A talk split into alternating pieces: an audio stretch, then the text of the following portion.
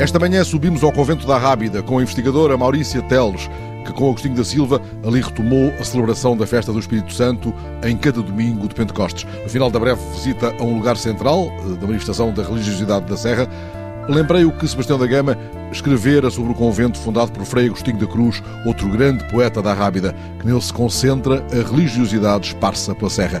Toda a Serra é, pois, lugar de celebração.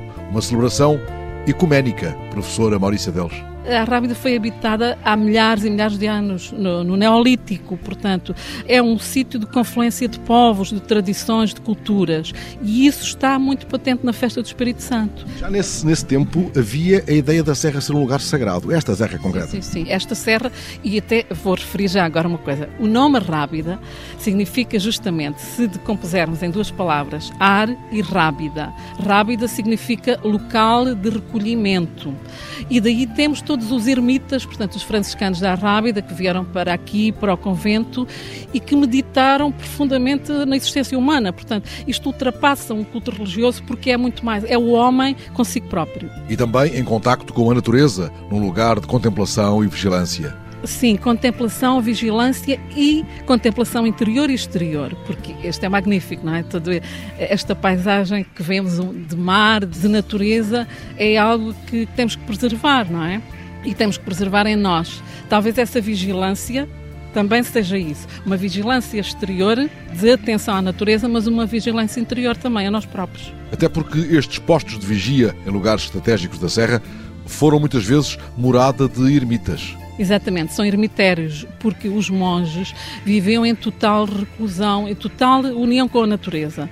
E isso é algo que nos vem até já desde o Oriente, porque se pensarmos no isolamento dos monges do Oriente, temos muito aqui isto nos franciscanos de uma outra forma, ligada à nossa tradição, mas há um grande paralelo do ser humano encontrar-se a si próprio. Era o que acontecia nestes monges que viviam em total separação do mundo, portanto, viviam em grutas, o próprio Frei Agostinho, o grande poeta da Rábida, isolou-se aqui nesta gruta, a Capela da Memória, aqui onde costumamos fazer a celebração, na Capela da Memória, que justamente foi o lugar onde viveu o Frei Agostinho da Cruz e que evoca uma lenda desde o século XII do inglês, dos marinheiros que vieram por aí, apanharam uma grande tempestade, não naufragaram, pelo facto de terem visto uma grande luz exatamente neste local da Capela da Memória. É a lenda de Hildebrand.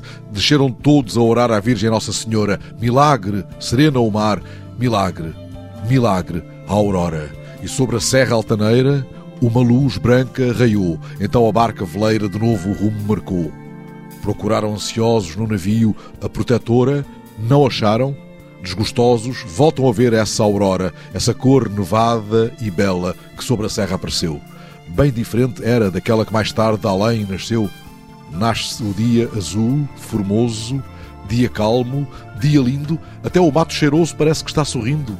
Saltam em terra e buscando o sítio aonde raiou o clarão suave e brando que a barca tão bem guiou, sobem a serra os fraguedos. Veem com grande alegria, firmada sobre uns rochedos, a Virgem Santa Maria não naufragaram, e dizem eles, devido ao milagre da Senhora da Rábida. Então erigiu esta capela, muito simples, quase rocha, encrustada na rocha. E então é aqui que fazemos a celebração. Ora, foram encontrados na Serra vestígios do culto romano a Neptuno e, ao longo dos séculos, outras marcas testemunham a evidência de uma intensa religiosidade. Ela está presente do mesmo modo quando Sebastião da Gama chama a Rábida Serra Mãe.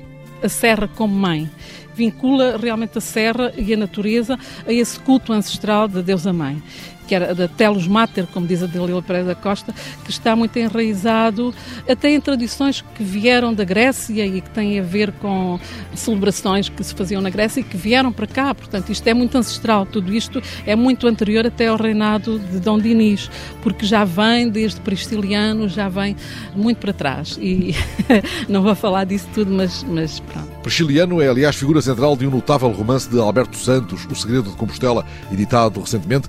Uma boa sugestão de leitura para uma tarde na Serra. E tal como Prisciliano nos convoca para um cristianismo primitivo, também a religiosidade da Serra dispensa o adorno, pede despojamento e plenitude. Daí ser um ermitério, e foi tida como tal pelos monges franciscanos, e ser uma serra solar, solar onde não existe o adorno. Diz muitíssimo bem, e estou totalmente de acordo, porque o adorno é a própria natureza, em toda a sua plenitude, em toda a sua simplicidade e verdade.